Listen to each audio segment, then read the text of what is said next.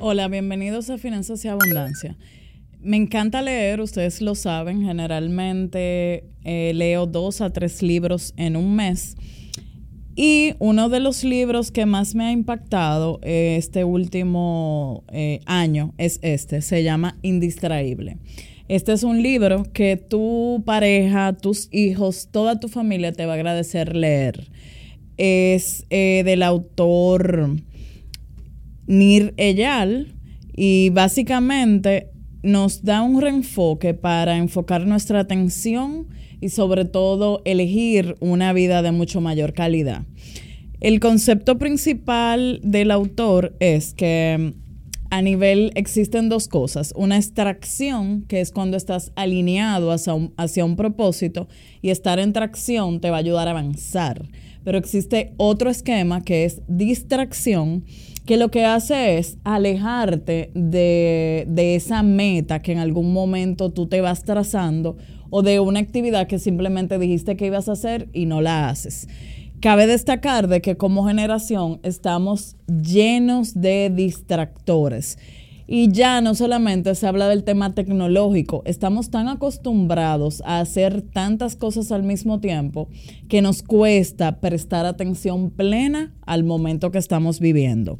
Entonces, para entender esto, primero hay que definir cuál sería nuestra vida ideal, quizás detallar todo un día que cómo nos sentiríamos eh, satisfechos de que el día sí nos rindió, de que tal actividad que íbamos a hacer se pudo lograr, eh, de que aplazamos algo y en esa fecha que dijimos que lo íbamos a aplazar se logró. Entonces, para eso hay que entender que toda persona tiene tres grandes responsabilidades la primera es contigo mismo, la segunda con tus relaciones y la tercera con tu trabajo, en ese mismo orden. Y como trabajo mucho con emprendedores o directores o personas con mucha responsabilidad o que se retan mucho, nos cuesta ponernos en primer lugar. Para ponernos en primer lugar es entender que si tú no tienes un dominio primero de tu salud, de tus metas, de lo que te llena a ti, es muy difícil que tú eso lo transmitas a tus colaboradores o a tus seres queridos. Entonces es algo como de ponte tu mascarilla de oxígeno para luego ayudar a los demás. Y eso es vital para que todo en nuestra vida funcione. Con la parte de tus relaciones es sacar un tiempo sagrado para las personas que viven en tu casa, no necesariamente em, con un esquema quizás estricto, pero sí que haya una rutina donde se entienda que quizás una vez al día todos van a almorzar o a cenar juntos, que si eso no se puede, que por lo menos varias veces a la semana se logre, que intencionalmente establezcan algún esquema donde todo el mundo comparta y aquí quizás dejar de lado el tema del celular, de las agendas, de todo eso. Eh, habla también de cómo la parte social de... Hay algo que uno no mide mucho, que es el tiempo que tú dedicas a las amistades. A veces es excesivo porque esa es tu familia elegida, pero a veces te cuesta ver ese ser querido que te equivale a una terapia y verlo una vez al mes es todo un reto. Pero si tú dices, una vez al mes quiero ver a mi mejor amiga, en tal cosa, tal cosa, tal cosa, hacer que suceda y desde que el mes inicia, agendarlo, va a ser mucho más fácil que suceda que cuando simplemente tienes el deseo y nunca pasa. Hay amistades que te toma todo un año volverles a ver y te lamentas y te quejas mucho. Y al final, en nuestra vida, eh, uno, uno se, va llenando de actividades, de compromisos, eh, cuando es padre o madre todavía más. Y esa parte ayuda bastante. Lo mismo con todo lo que para ti tenga sentido en el tema de relaciones, tu pareja, quizás tener una un día en la semana que sea solo de ustedes dos y así sucesivamente. Entonces, con esa parte tuya y de tus relaciones, ahí tú vas a incluir tus hobbies, vas a incluir em, actividades de índole religioso, espiritual, físico. O sea que si tú dices, me gusta montar bicicleta, que agendes cuántas veces al mes eso va a ser posible.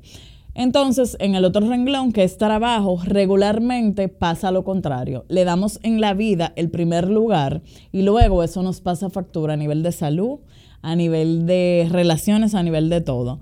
Yo no soy la más indicada para hablar porque quizás tengo el orden un poquito eh, alterado, pero soy también testi eh, puedo dar el testimonio de que en la medida en que he buscado más balance intencional, toda mi vida, toda mi salud ha mejorado muchísimo. Entonces, tenemos tres grandes responsabilidades. La primera tú, la segunda tus relaciones y la tercera el trabajo. Entonces, ese trabajo o, cualquier cosa que hagas para producir dinero no puede ser el, el protagonista del 90% de tu tiempo.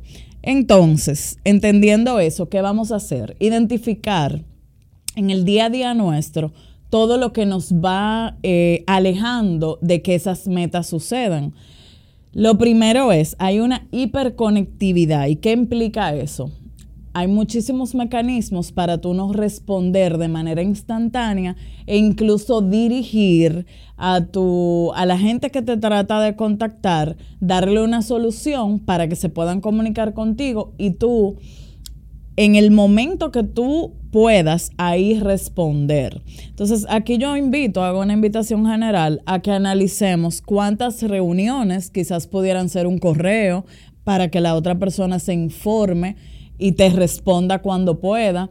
Eh, entiendo que quizás una llamada es un poquito ya invasiva cuando hay algo que quizás pudiera ser un correo, salvo que sea algo personal, pero siempre entender te puedo llamar. Incluso hay personas que les encanta mandar eh, notas de voz larguísimas y tú ni siquiera sabes de qué es esa nota de voz, ni siquiera sabes si la puedes abrir y en cierto punto tú estás llevando a que alguien se tome cinco minutos de su tiempo a escuchar una nota de voz cuando tú pudiste escribir una oración. Suena un poquito, eh, ¿verdad? Delicado, pero yo simplemente estoy externando, estoy en, en, ciertos grupos donde dicen yo no le abro una nota de voz a nadie que me quiera comunicar, que me lo escriba. Y sé que para mí, para, es mucho más fácil leer algo y responder a mi tiempo que escuchar eh, un podcast, porque los podcasts los escucho a mi ritmo y cuando quiero. Entonces, eso pudiera ser una, una, algo que debes observar. Entonces, ¿qué vamos a hacer?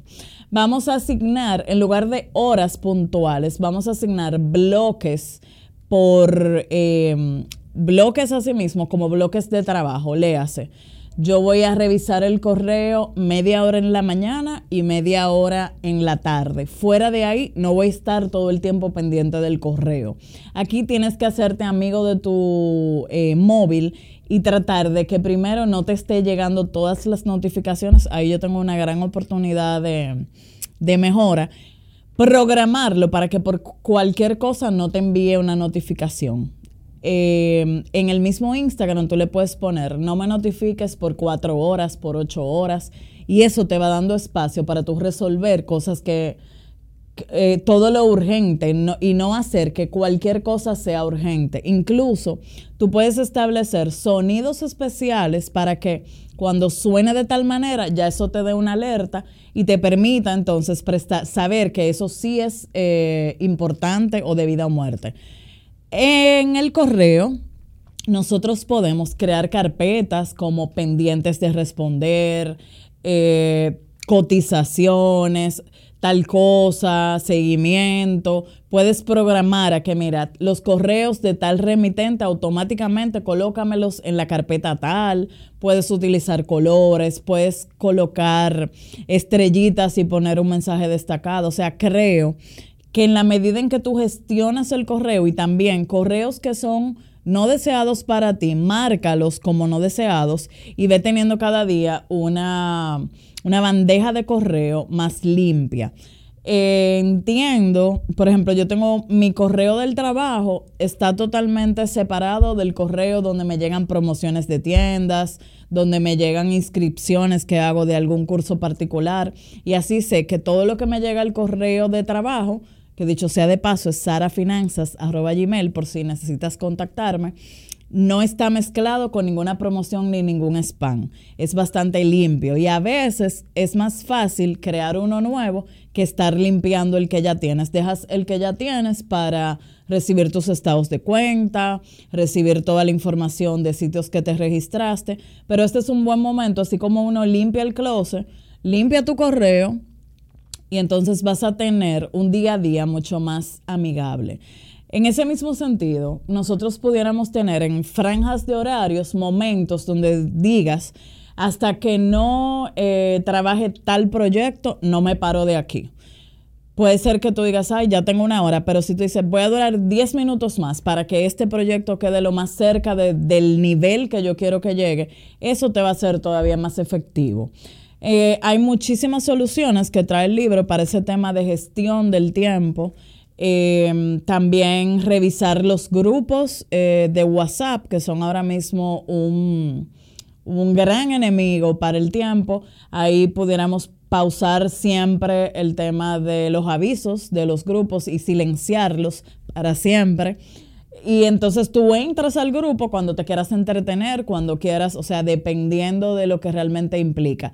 Si te toca a ti ser el administrador de un grupo y ese grupo es de no sé, de, imaginemos que es una comunidad deportiva y tú digas, mira, aquí solamente se va a hablar de este tema para que así tú sepas que al entrar en ese grupo no te va a llegar una oferta de algo que alguien aprovechó y, va a invadir ese tema original que los une en ese, en ese sentido.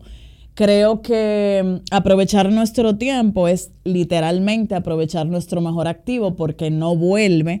Y aquí nos enseña, así como les di esas opciones, muchísimas más para que seas un ser enfocado y te mantengas todo el tiempo en sintonía. Me ayudó bastante que aunque tengo el, libro físico, porque me encanta eh, resaltar, tener eh, puntos que quiero luego aplicar, lo escuché en una hora, en una caminata, en un podcast que te voy a dejar en los comentarios.